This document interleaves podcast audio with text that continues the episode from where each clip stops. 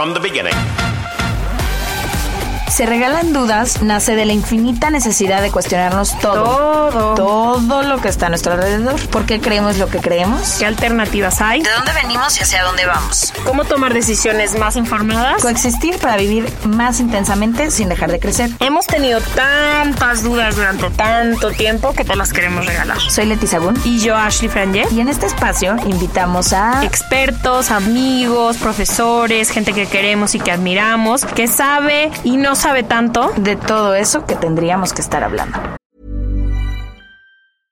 Hey, it's Paige DeSorbo from Giggly Squad. High quality fashion without the price tag. Say hello to Quince. I'm snagging high-end essentials like cozy cashmere sweaters, sleek leather jackets, fine jewelry, and so much more. With Quince being 50 to 80% less than similar brands. And they partner with factories that prioritize safe, ethical, and responsible manufacturing. I love that. Luxury quality within reach. Go to quince.com slash style to get free shipping and 365 day returns on your next order. Quince.com slash style.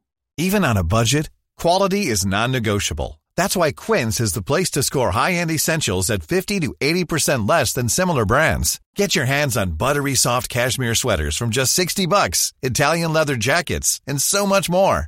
And the best part about Quince, they exclusively partner with factories committed to safe, ethical, and responsible manufacturing. Elevate your style without the elevated price tag with Quince. Go to quince.com slash upgrade for free shipping and 365-day returns.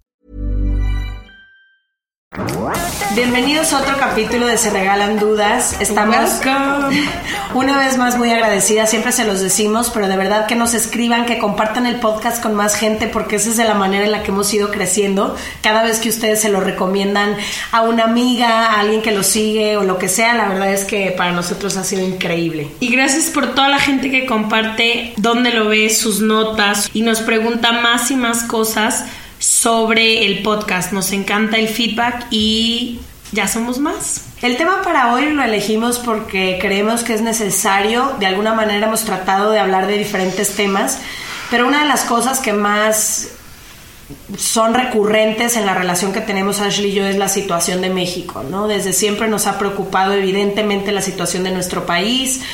Eh, no sé, desde que empezó a lo mejor el sexenio de Calderón, cuando empezó a ser un país mucho más violento y empezamos a resentirlo en nuestras vidas y nuestro día a día, empezamos a cuestionarnos todas las cosas que estaban pasando y también de qué manera podríamos involucrarnos de alguna forma. Y el tema de hoy, que es los desaparecidos, y en particular los desaparecidos en México, mi primer acercamiento con este tema fue cuando me tocó conducir o ser como maestra de ceremonias en un foro para jóvenes y invitaron a una persona que hiciera una ponencia de Argentina. Dos años después nos hicimos muy amigos. Entonces cuando él vino, minutos antes, o más bien un día antes de hacer su presentación ante los miles de jóvenes que lo iban a escuchar, me dijo, oye Leti, me gustaría ir a hablar con una persona que sepa y me pueda contar cómo está la situación actual en México, porque yo estoy muy empapado de todo lo que pasa en Argentina, pero quisiera saber un poco el contexto político y social en México.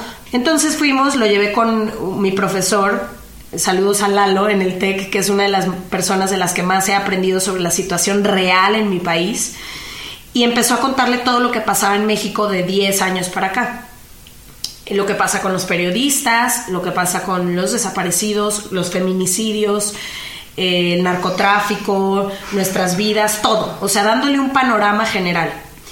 Y salimos de ahí y la primera pregunta que me hizo Nacho fue, Leti, pero ¿cómo pueden permitirse vivir así? ¿Por qué se han acostumbrado a esto? Y no supe qué contestarle, me quedé completamente callada, ¿no? Me seguía preguntando por qué nadie hacía ni decía nada y me decía que en Argentina cada que pasa algo, todos se ponen de acuerdo y salen a marchar y a exigir que suceda un cambio, porque ellos después de la dictadura que vivieron no están dispuestos A a, volver a quedarse callados, ¿no? Entonces, cuando él escuchó que era el país donde más periodistas eh, Se asesinan. se asesinan. En el mundo después de Siria y Afganistán, que están literal en, en guerra, cuando él escuchó todas las mujeres que desaparecían cada año, cuando él escuchó que eran hasta la fecha más de 35 mil desaparecidos, fíjate, el impacto para los argentinos después de su dictadura y la razón por la que como país se quedaron traumatizados durante años fue porque durante la dictadura hubo 30.000 desaparecidos.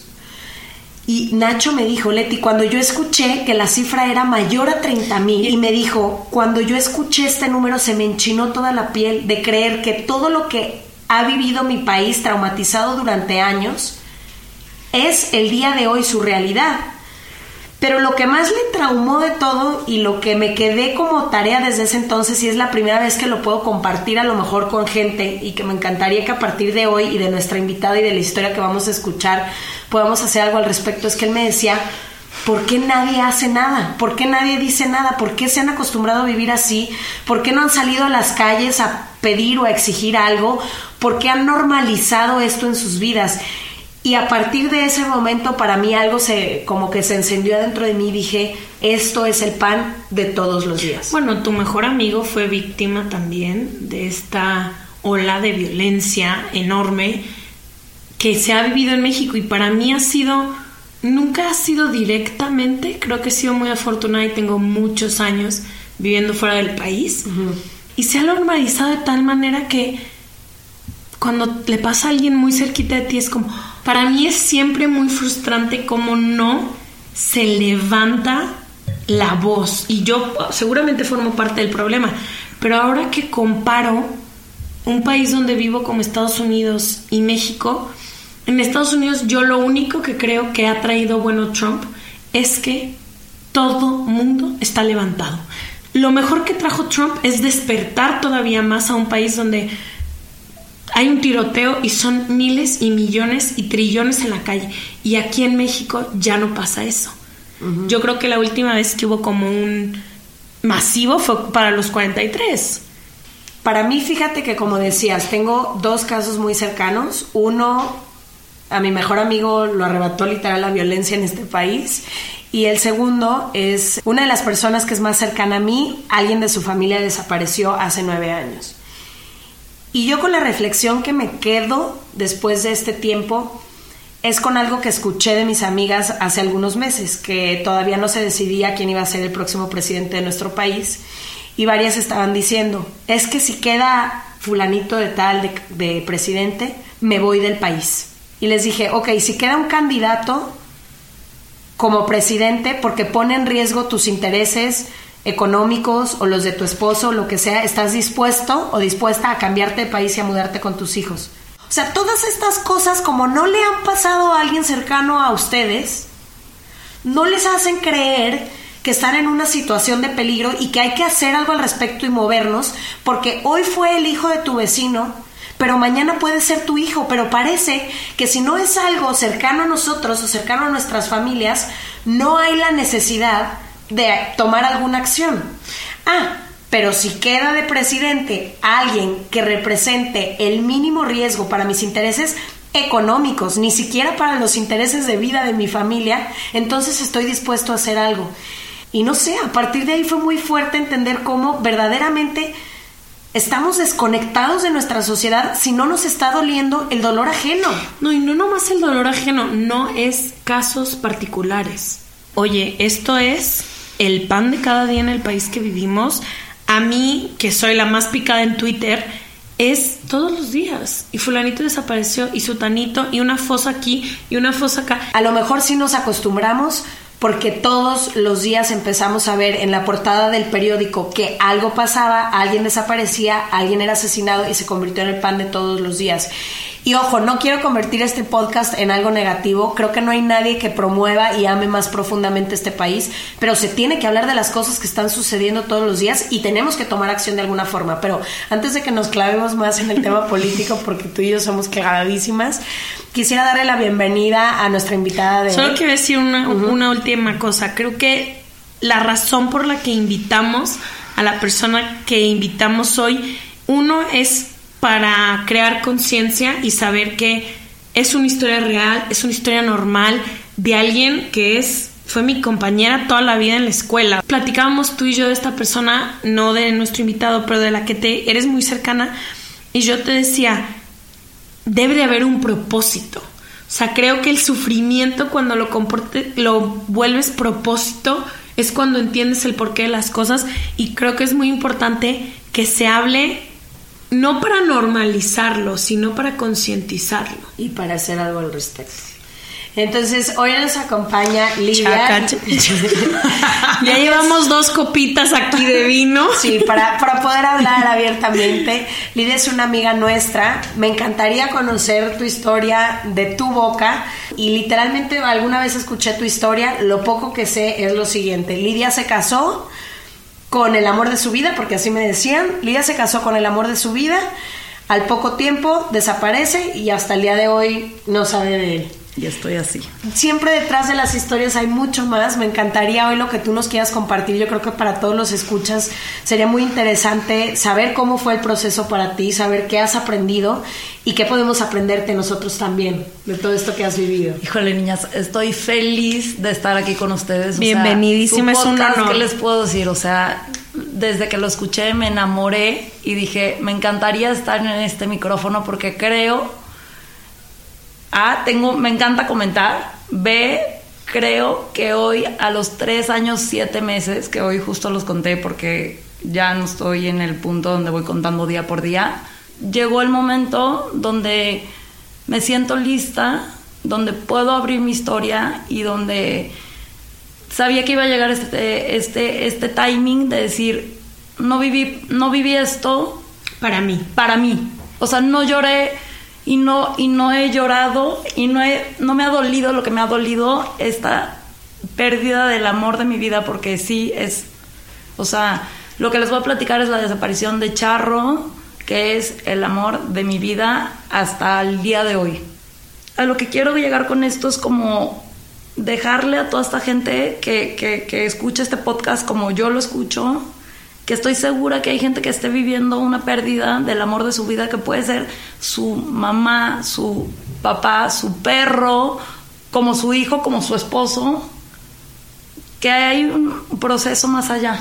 No, y también de que esto te pasó a ti teniendo una vida completamente normal. Ah, nunca pensé que yo fuera a vivir esto. Mi relación con Charro fue de siete años, yo lo conocí en un verano en el 2013 mi relación fue basada completamente en la espontaneidad, ya sabes, o sea, como que yo siempre creí encontrar eh, a esta gran pareja el día que menos lo pensara. Y como que mi vida fue mucho de que, güey, el amor va a llegar el día que tenga que llegar y fue así, literal. Nos conocimos en El Rey y lo conocí ahí y como que todo empezó a fluir de, de una manera como muy pues sin reglas, sin estrategias, sin pues como es el amor, güey, o sea, te enamoras y te enamoras y fluye. Y así fue mi historia con él, o sea, de que era, compartíamos juntos, de que literal, así lo escribí ahorita, de que una sed de aventura que hicimos, o sea, los dos teníamos sed de aventura de vivir y de que todos los fines fueran algo nuevo. Verdaderamente, si yo simplificaría esta historia de amores, vivimos las situaciones más raras y más únicas. Nos casamos felices, fuimos, o sea, una gran pareja. Nuestro amor fue muy profundo, fue muy sin secretos, fue muy claro, fue muy... O sea, los dos platicamos absolutamente todo lo que pasaba por nuestras mentes. Que al final del día, el día que se fue, que fue un 9 de febrero, en el momento en que yo sé que, que Charro vive este esta desaparición. ¿Lo viste ese día?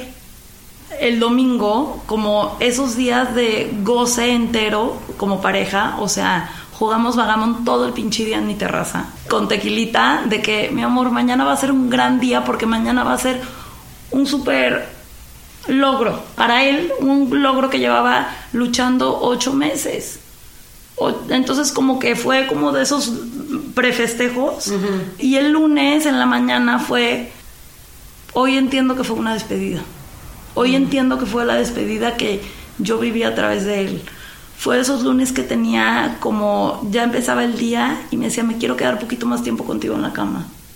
Y te quiero decir que te amo y quiero decirte que, que eres lo mejor que me ha pasado en la vida. Y yo decía, Vete a trabajar. Tipo, vete a trabajar y a cerrar ese pinche negocio.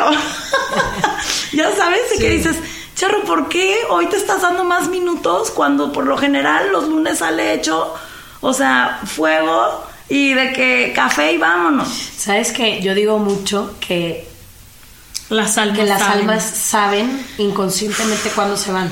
A mí me pasó, Yo estaba ahí. mi, eh, mi mejor amigo mu- murió un miércoles, ¿no? El martes en la noche nos reunimos en casa de otro de mis mejores amigos y ese día Renato estaba especialmente cariñoso como nunca en su vida. O sea, no me deja, no me soltaba la mano. A cada ratito me decía, friend, qué hermosa te ves hoy. ¿Cuántos abrazos nos dio Ashley? No, o sea, yo Digo, de nunca por sí él era una persona muy cariñosa, pero ese día hasta Ashley me dijo de que qué traía Renato hoy contigo. Es que pasa. Y ese día estuvimos horas llorando de la risa en, la- en el sillón. Ese día él me marcó, o sea, como que por algo estaba en ese... Porque la vida te, te prepara esas grandes despedidas que no las logras ver Hasta que ya trabajaste el proceso, ¿no? A ver, o sea, digo, a lo mejor voy a re- o sea, contar un poco de mi intimidad, pero ese día tuvimos la mejor relación sexual, te puedo decir, de mi matrimonio. ¿Qué dices? Por, por, ese día en la mañana, por, o sea, tú tenías que irte a chambear. Ya sabes de que voy tarde. Voy tarde y tengo que recoger unos uniformes de gente que necesito. Y, y fue un abrazo al final de que mi amor te va a ir como te debe de ir. Fue un abrazo de que dije, la vas a hacer, cosa tan linda. la vas a hacer. Oye, Lilia, ¿y cómo es ese proceso de ese día? O sea, ¿tú dónde estás? ¿Qué es lo primero que sabes? Y un poco lo mismo que le preguntaba a la persona con la que estuve en la mañana. ¿Cómo es el proceso de desaparición el, pri- el primer día, la primera semana, el primer mes? O sea, ¿cómo es para ti? No, güey, pues me- o sea, son los peores días de mi vida. Yo hablé en la mañana con él. Mi amor, ¿cómo vas? No, pues perfecto, ahorita ya estamos. O sea, el recorrido empezaba en Colima y acababa en, en Tlajumulco. Ya estamos en Ciudad Guzmán. No sabes lo bien que vamos. Buenísimo, no sé qué. Luego yo me iba a mis viveros. Yo, yo soy paisajista y ahí como que empezaba mi track. Entonces estaba buscando como un vivero de un amigo suyo que no encontraba y le dije, Charly, por favor, ratititito, dime dónde está ese vivero. No, pues acá, la, la, bueno, bye, suerte. Y a las dos me habla su hermano y me dice, oye, ¿sabes algo de él? Obviamente hoy entiendo patantearme. Y yo, no. Oye, pues este. Estuvo muy gacho. Se acaban de llevar a Charro. Este, un accidente. Lo de Charro fue. O sea, se les metieron, o sea, una camioneta ¿Con quién iba él, perdón? con uno de los socios que de esta licitación. Y este chavito este, muere, eh, él iba manejando, él muere, y el copiloto era Charro y el de atrás era el asistente de, de- de su socio, y se llevan al asistente y a Charro. Entonces empieza todo este tema de buscar qué pasó. Tú te enteras de lo que pasa con Charro y te vas con tus papás. ¿O con qué, qué pasa? Mis papás están en un crucero En la esquina del mundo. En la esquina del mundo donde dobla el viento, ahí están mis papás. Así, dos días incomunicados. Le hablo a Paulina, mi hermana. Mis papás, wow, pero Paulina siempre ha sido como de esos soldados que tienes al lado que dices, aparte de hermana, eres como mi gallo, güey. O sea, yo por ti cruzo océanos y Paulina por mí ha cruzado océanos. Yo siempre, mi miedo más grande de mi vida y que justo esta libretita que estoy aquí escribiendo, estaba leyendo en la mañana esta libretita y empiezo la libretita diciendo, literal, mi miedo más grande es que no tenga charro en mi vida. El, decir, todo se puede acabar. Entonces en el momento que me avisaron de que Charro se fue, dije... Pero tú inmediatamente dijiste, ¿ya se fue? ¿O creíste? No, no, yo en la dije- lo voy a encontrar. No, no, como que dije.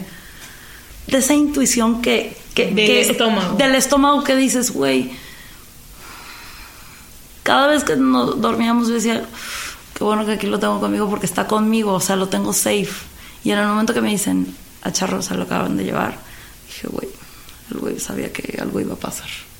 Entonces, como que en ese momento, obviamente confías en, te pones en toda la confianza y pones todos los huevos en la canasta de decir, pero obviamente vamos a salir de esta. O sea, y, Y yo, sí, de que es un yo momento, soy, es yo un- soy completamente positiva. O sea, yo no, yo soy, si alguien es positiva, o sea, ese soy yo. O sea, yo en ese momento mi mente se fue a, obvio, salimos de esta. Lo encuentro. O sea, encuentro. obvio tengo todas las armas y me voy a rodear de, de, o sea, de la gente que mejor me pueda ayudar en este momento para sacarlo de ahí, o sea, de donde esté. Y pues empieza esta encrucijada que se vuelve un, una pesadilla. Una pesadilla porque empieza el tema que se llama, que para mí hoy en día quien me está escuchando creo que quisiera hablar con alguien sobre el tema de la incertidumbre. O sea, la incertidumbre es... Nata. O sea, no se la deseo a nadie. Porque se vuelve una incertidumbre de qué va a pasar con todo, qué va a pasar con tu vida, qué va a pasar con esa, eh, con ese, con esa vida que ya teníamos planeada, qué va a pasar con, con él, qué va a pasar con hoy, con mañana, con mi departamento, con mis, con sus planes, con los míos, qué.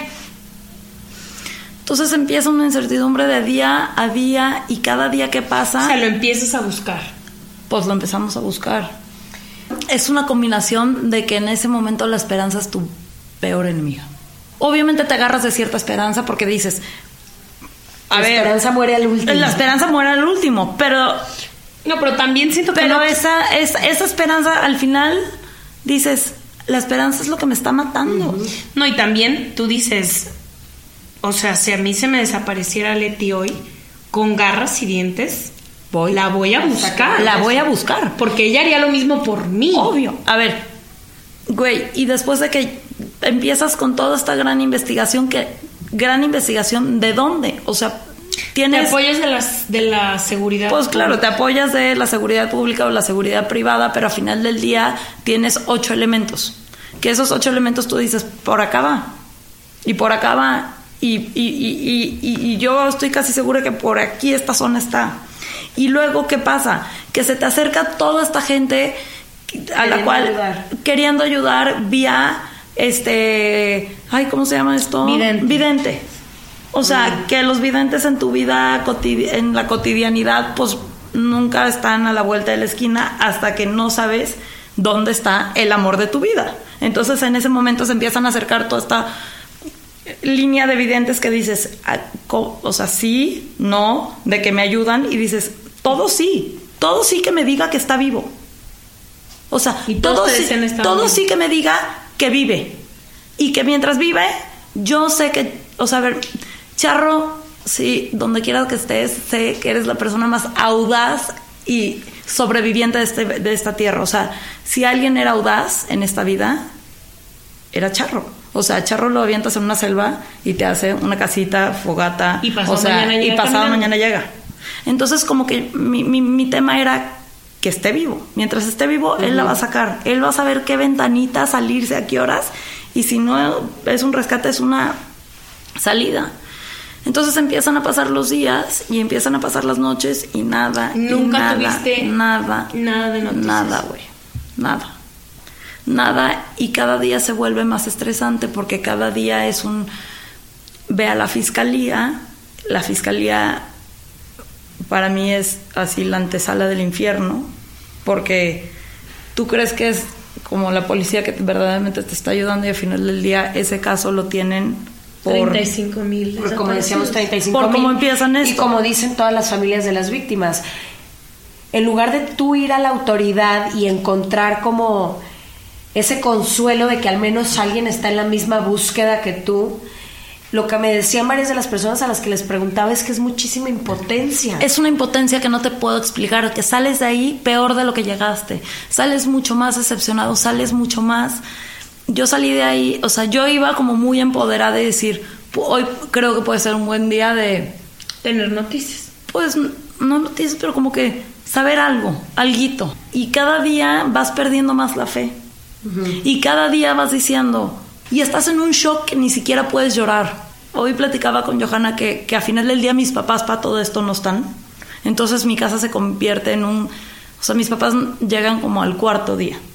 Entonces mi casa se vuelve como un centro de concentración donde viene como todo este grupo de amigas a contener O sea, hoy les agradezco porque han sido mi mejor contención y han sido como de estos días que no lo crees, pero con esta contención y caminas. Y, caminas. Y Paulina, mi hermana, era como la directora de mi vida que me iba trazando los minutos. Nena, bañate ahorita. Ahorita te puedes dormir 20 minutos, sí hasta 20 minutos nada más. Ahorita puedes, o sea, comer. Ahorita eh, llora hasta ahorita. Ahorita vamos a una junta importante, no llores. O sea, Paulina era la directora y manager de mi vida. Me, alineo de que digo, yo con esto no voy a poder sola y yo creo que necesito ayuda de alguien. Eh, estos terapeutas que me han llevado a lo largo de estos tres años, siete meses, a donde hoy puedo estar con este micrófono. Entonces me acerco con este gran terapeuta y le digo, pues estoy viviendo esto. Y, y así, y fue una persona sumamente fuerte cuando me, di, o sea, me dice, ya no va a regresar o sea, de tajada me dijo. ¿La primera persona que te lo dijo? Me dijo, ya no va a regresar. Hazte la idea. Es la primera vez que escuchas ahí, no va a regresar. No va a regresar. No va a regresar, pero después me dice, enséñame su foto. Entonces me enseña su foto y me dice, pues digo, enérgicamente yo aquí lo veo. Entonces como que vuelves a aventar como toda esa esperanza, esperanza otra vez de decir, vive. O sea, vive, ahí lo leen me hablaban las amigas de mi mamá, mi mamá es chapaneca, entonces todas sus amigas de que nena, te lo prometo que está encontrado de que diamantes, el anillo que estaba ya, gente. Es que es lo que te iba a decir, yo vengo de una familia donde mi mamá fui a videntes, toda mi vida ha estado rodeada de chamanes y videntes. No, porque en este mundo tienes todas las esperanzas puestas en nada. Exacto. En nada. Pero, o sea, al final es intangible. Ah, es intangible y a mí esta persona se llamaba Jaime, que es un veracruzano, y como que esta persona me decía cosas como, como sí reales. O sea, Charro tenía un tic de que pestañaba cuando se ponía súper nervioso. O sea, en el vals de nuestra boda, no, pues dije, no, pues ojitos, güey. O sea, de que. Pestañó más De que me pestañó a todo mundo. No, bueno, o sea, de que un tic tremendo. Entonces, lo que sí me dijo que dije, güey, lo vio, es este pestañeo.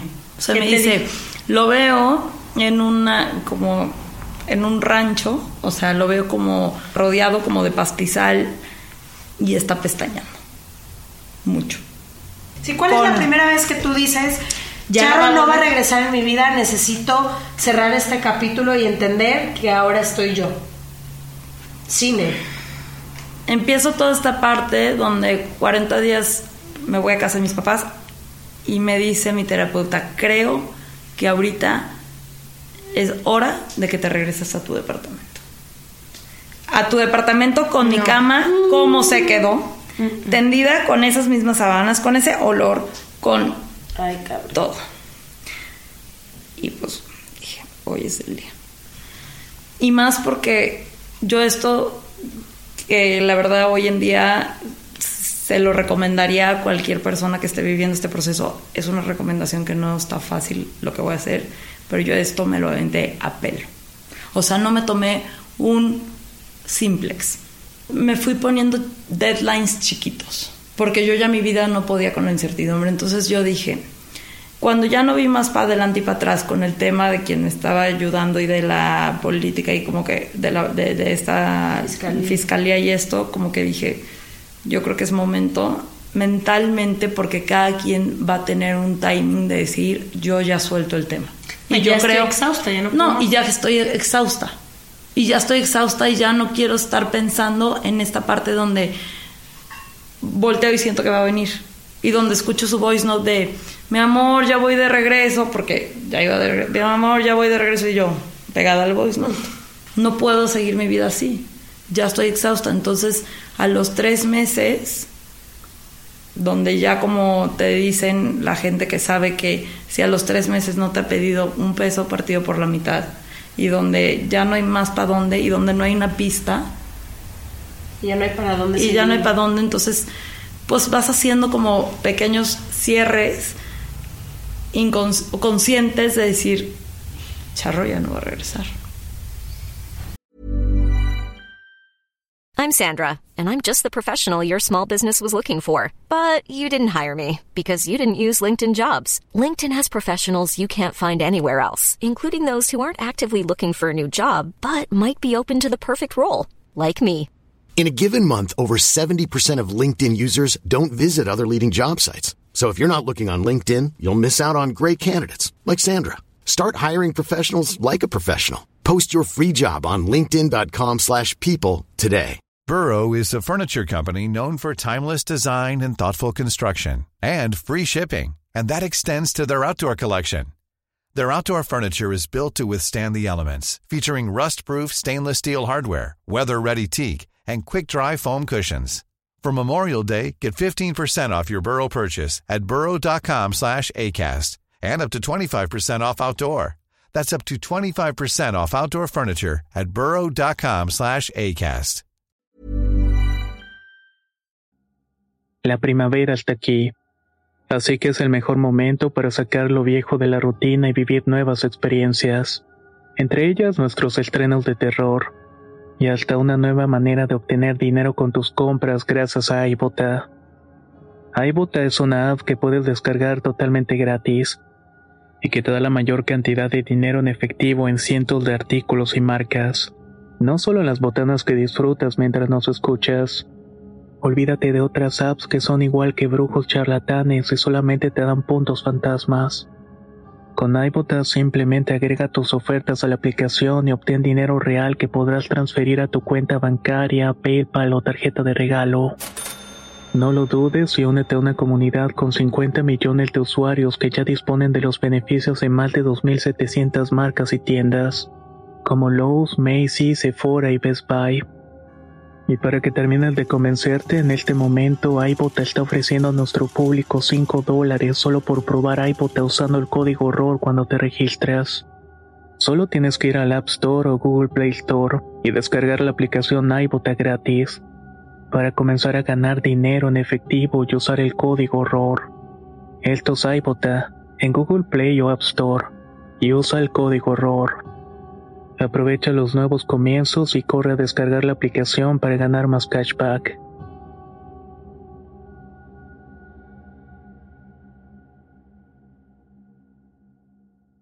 Charro ya no está aquí.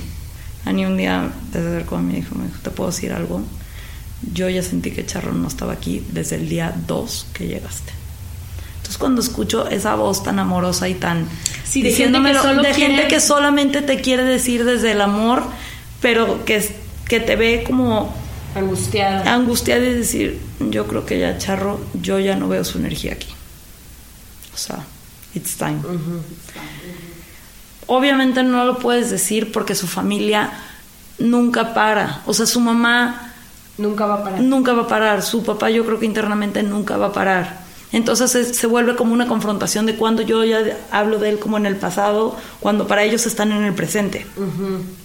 ¿Cómo es importante respetar el duelo individual de cada persona porque nadie siente ni vive lo mismo que tú? Y como dice, la relación de cada uno y cuánto aguantas tú es proporcional si a tú ti. sabes dónde están tus límites y en qué momento Tú necesitas sabes el día en que te dice alguien de tu terapeuta, Lidia, o caminas o caminas y que volteas y tú dices, ya llegó el momento, pero hay gente que han pasado 40 años y siguen buscando algo que ya no está. Y cómo la vida te pone, gente, a mí me puso claves muy claras. Se acerca un vecino y digo, oye, pues es que me pasó, o sea, le- no es fácil aparte contar la situación. Y como que no quieres decir el tema de que no lo encontramos, ¿no?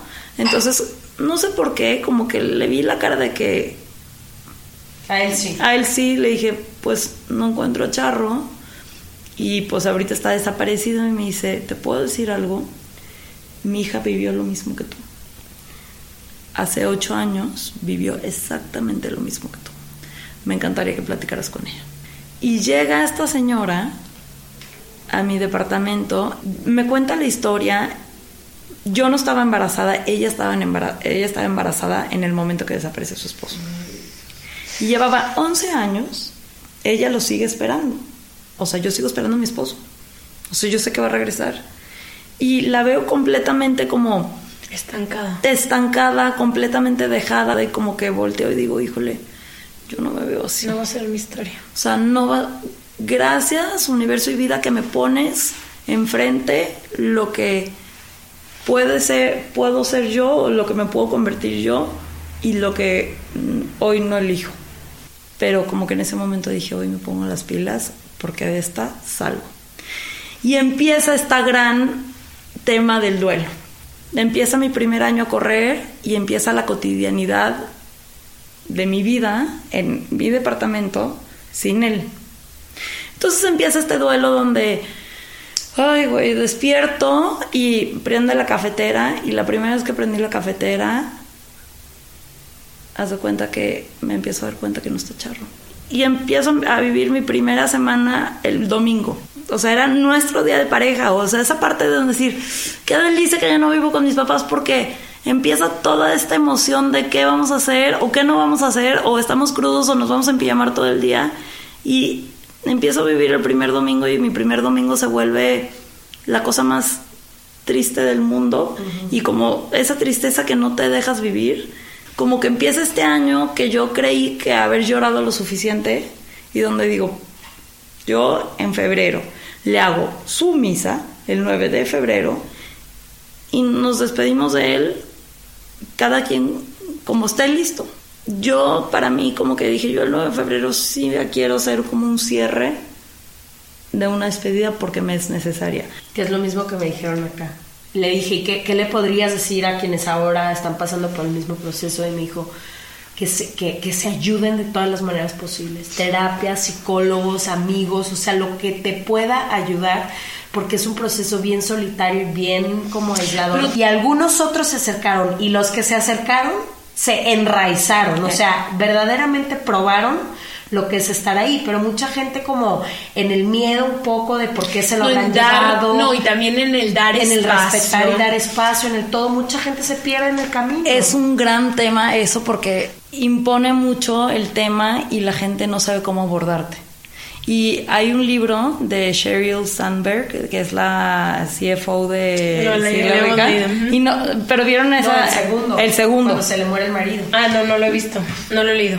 Así, de que en el momento que lo leí y que postea esa, ese escrito donde dice, se me acaba de, morir mi esposo y escribo esto en Facebook porque necesito decirle a la gente dentro de mi oficina cómo estoy porque necesito que vengan y que me pregunten cómo estoy. Ese acercamiento muchas veces la gente no sabe cómo abordarte. Es que sabes que a mí me pasó cuando, o sea, mi muerte como más cercana, que no fueron mis abuelos, fue Renato.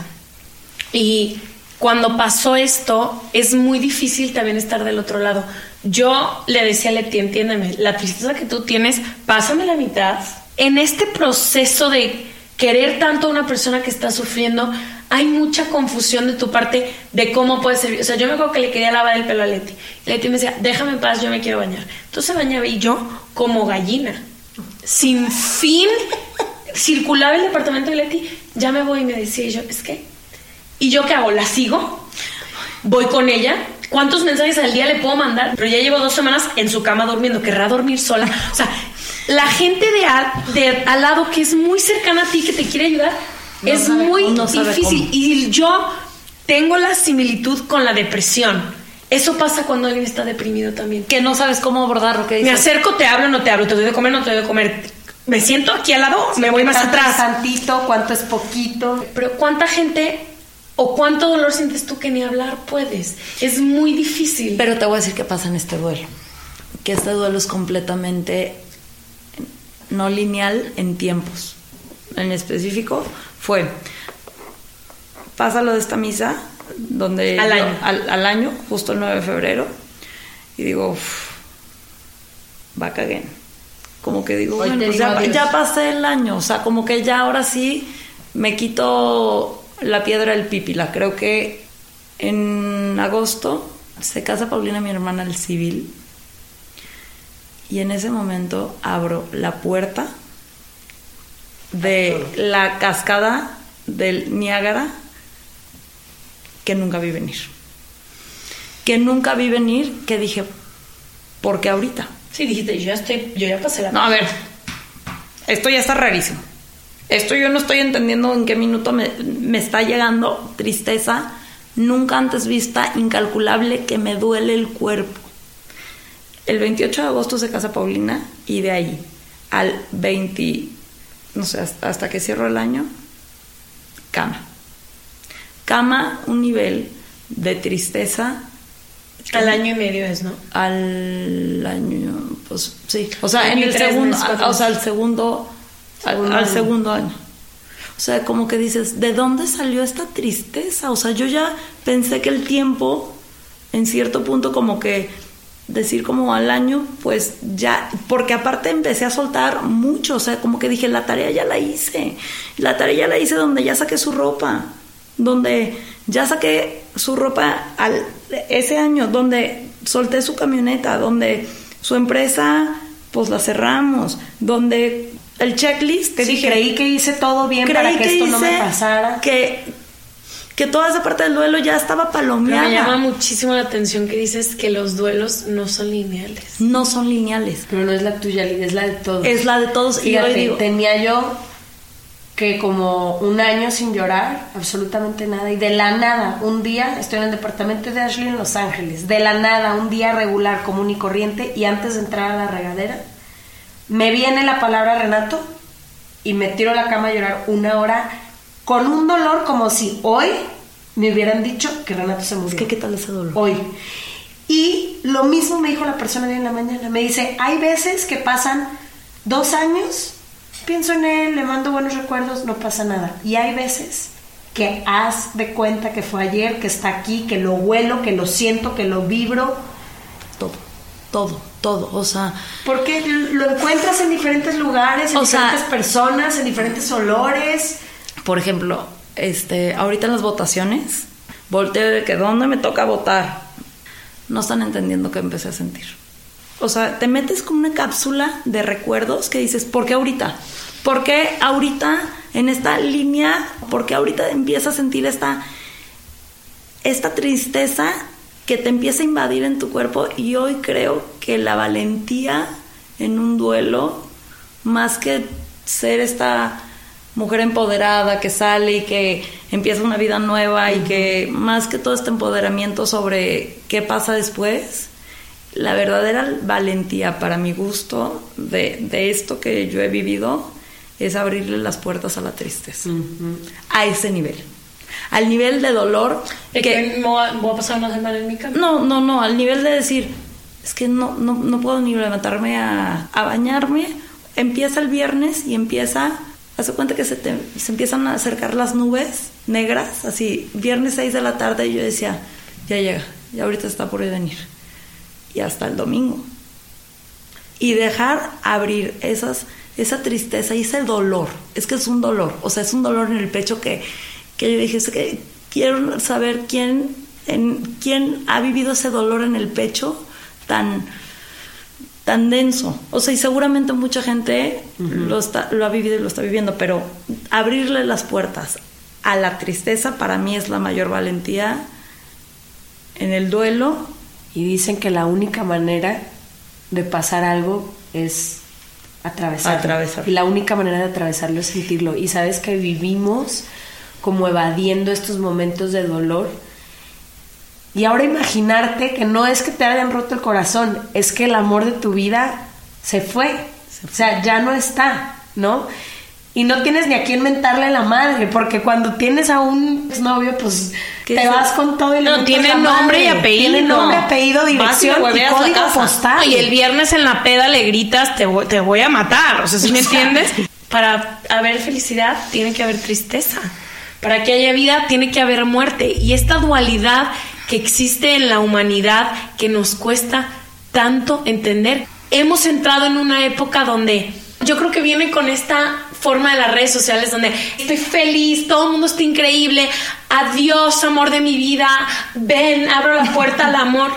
Cuando, güey, la realidad es que antes de que vuelvas a encontrar el amor de tu vida, hay un proceso de terapia que yo he estado como tú. Entonces, en esta necesidad de no sentir, como tú dices, qué valiente el que dice, es viernes por la tarde y me toca vivir este fin de semana. No, y que se vengan los Kleenex. O sea, que se vengan los Kleenex porque, porque te digo, o sea, es vivir la pecho, o sea, sin simplex.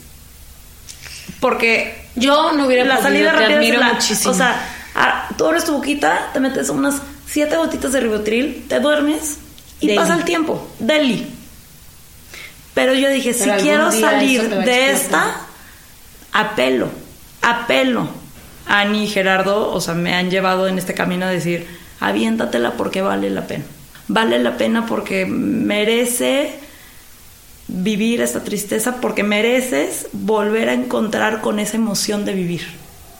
Sí, si no, nada más la vas a bloquear y cerrar y... No, y te empieza todo lo que bloqueas como alcantarilla.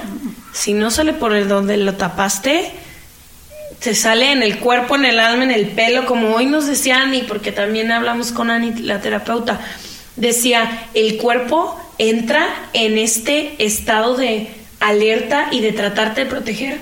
Si no vives estos procesos de tristeza, de duelo, porque Y no, y porque hay que decirlo, no, no, No es todos- fácil, nadie quiere pasar por un momento de tristeza, nadie quiere tirarse a llorar durante seis meses seguidos, nadie quiere pasar por los procesos duros de la vida porque no los queremos pasar, para que se te olvide lo que está pasando y para no tener que enfrentarlo. Claro. Y es, o sea, darle más largas y darle más largas a este tema. Entonces empiezo a hacer un viaje donde se trata de cerrar ciclos. Y se trata de cerrar ciclos en un lugar donde tú nunca has estado, donde eh, con gente con la que tú nunca has estado, Historias donde no hay que te historias que te recuerden a nada. recuerden nada, donde no traigas anclajes. Entonces me voy a este viaje literal a Indonesia y me aviento a este precipicio que, que empiezo a vivir emoción de verdad. O sea, vivía verdaderamente sola 40 días. Adiós celular, adiós redes, adiós WhatsApp. Y empiezo a volver a vivir esta emocioncita y esta compañía conmigo misma. Y la naturaleza, te lo prometo, cura el alma. güey. cura el alma. Esos amaneceres, esos atardeceres, o sea, hoy sí digo, la naturaleza te cura el alma. Es esa gran madre sanadora. ¿Crees ahora que han pasado tres años y medio que estás del otro lado? Creo que voy por un buen paso, creo que estoy abriendo un nuevo capítulo en mi vida. Creo que creo que el amor de tu vida es un gran capítulo, es un gran paquete.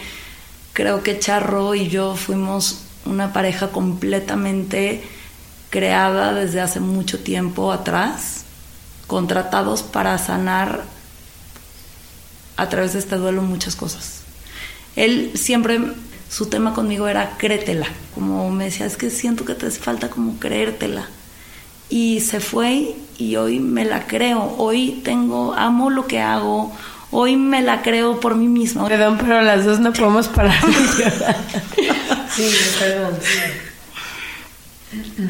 Char, donde quiera que estés, y hoy sí quiero hablar de esa parte donde creo que teníamos un contrato desde hace mucho tiempo y desde muchas vidas de vivir estos siete años para que los dos viviéramos como un, esta lección de vida. Y donde creo que fue rápido, y donde creo que está en un lugar mucho mejor y donde veo tantas señales de él y donde hoy cierro este capítulo y sé que lo llevo conmigo. O sea, Charro lo llevo conmigo y sé que mañana me voy a volver a enamorar y sé que estoy abierta al amor y creo en el amor. Viví esta gran historia de amor porque hay veces que en mi primer año decía, tengo la vara en Júpiter. Una vez un amigo volteó y me dijo, Leti, ¿sabes cuántas personas pasan su vida entera sin conocer el amor?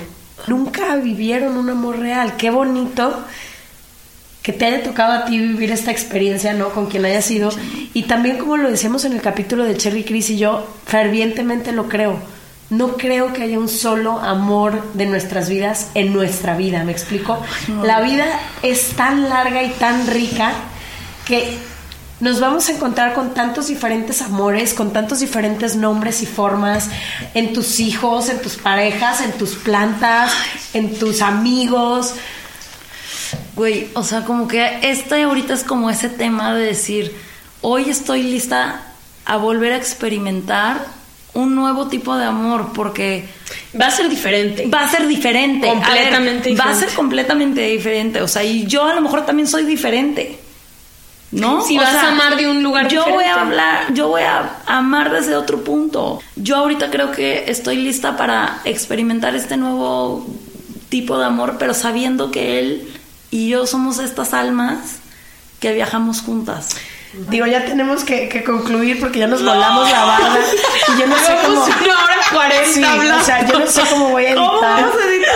En dos, en dos, se va este en dos. capítulo, pero lo único que sí quiero decir y tengo que agradecerte después de tantas lágrimas. Lloré todo el desastre, capítulo. Es, fíjate, empecé como muy enojada el capítulo por la situación por la que pasa el país y lo único que aventé fueron cifras. Conocía solamente las dos historias cercanas a mí, pero hoy con tu historia me voy sumamente agradecida y transformada de entender que cada una de esas 35 mil personas que mencioné tienen su historia, tienen a su familia, tienen a su esposo. Nombre, apellido. Nombre, apellido, gente que los está esperando. No sé, me quedo con una gran tarea que creo que tenemos mucho más que hacer, que solo hacer un capítulo de podcast hablando de este tema. O sea, todos tienen caritas y corazones y no puede seguir pasando esto en nuestro país. Gracias por contar tu historia porque se requiere No, mucha valentía. admiro, Lidia. Yo, Ay, yo hablo de cualquier wow. cosa y me creo valiente y cuando te escucho digo, ay, por Dios, Leticia. No, y güey, ahorita que hablabas y yo decía, güey, de tanto que me puedo llegar a quejar tanto y estás tú aquí, güey. No, te admiro, ya te admiraba porque diario le digo a Lidia que si en otra vida nos hubiéramos, hubiéramos vivido en la misma ciudad, seríamos íntimas amigas. Pero, güey, te admiro muchísimo que, igual que Leti, yo vivo encabronada con la situación.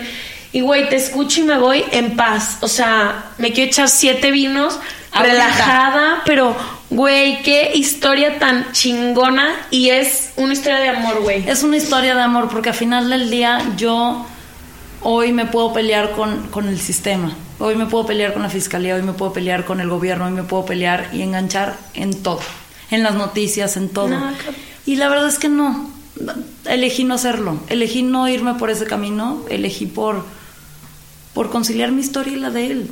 Y seguramente vuelvo a lo mismo donde mi intención de esta historia es que sí hubo un túnel negro, o sea, la viví mal, la viví mal.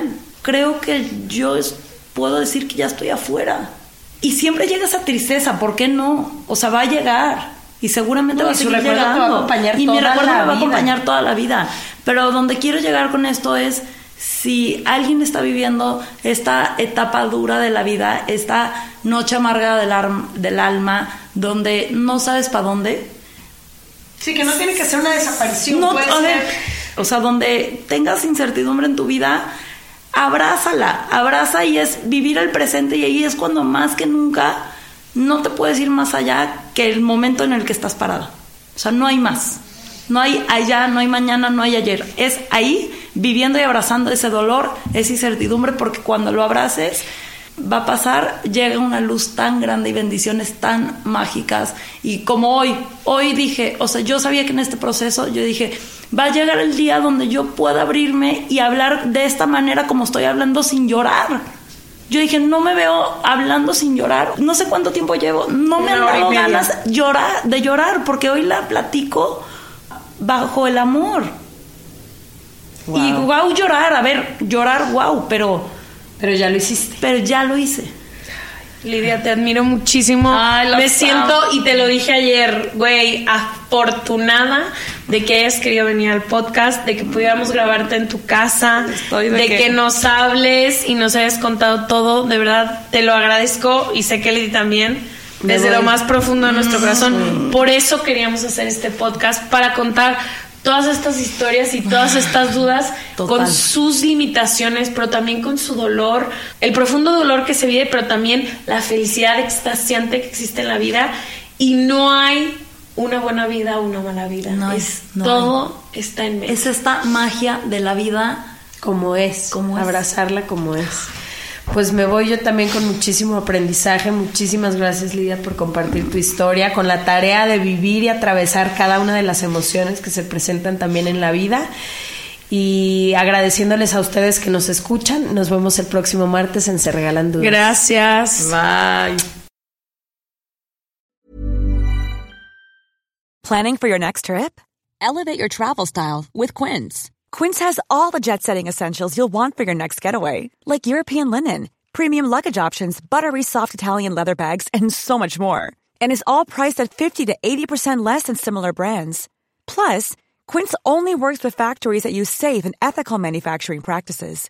Pack your bags with high-quality essentials you'll be wearing for vacations to come with Quince. Go to quince.com slash pack for free shipping and 365-day returns. A lot can happen in the next three years. Like a chatbot may be your new best friend. But what won't change? Needing health insurance. United Healthcare Tri-Term Medical Plans are available for these changing times. Underwritten by Golden Rule Insurance Company, they offer budget-friendly, flexible coverage for people who are in between jobs or missed open enrollment. The plans last nearly three years in some states, with access to a nationwide network of doctors and hospitals. So for whatever tomorrow brings, United Healthcare Tri-Term Medical Plans may be for you. Learn more at uh1.com.